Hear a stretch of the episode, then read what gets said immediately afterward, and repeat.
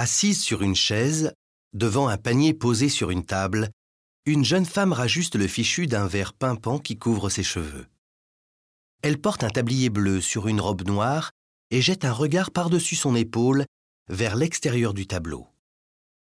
C'est avec fraîcheur et pudeur que cette jeune paysanne s'offre à notre regard. La lumière diffuse qui entre par le bord supérieur droit du tableau attendrit l'atmosphère de cette œuvre. En rasant la surface du fond en un dégradé doux, elle enveloppe la silhouette de la jeune femme. Elle vient modeler son visage, faisant ainsi ressortir la ligne de son profil et fait également chatoyer le tissu de la manche de la robe. Ce portrait plein de tendresse détourne les conventions du genre, car le modèle, au lieu d'être de face ou de trois quarts, nous tournerait presque le dos si son visage n'était pas dirigé dans notre direction. Et elle ne prend pas la pose. Sa position donne même l'illusion qu'elle est prise sur le vif. Pissarro utilise ici une technique issue du mouvement impressionniste, le pointillisme.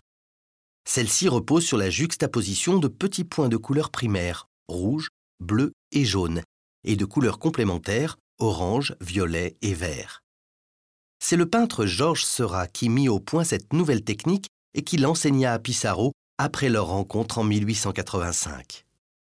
Pourtant, après avoir expérimenté le pointillisme pendant quelque temps, Pissarro finit par revenir à une technique plus proche de ses débuts, en pur impressionniste qu'il était.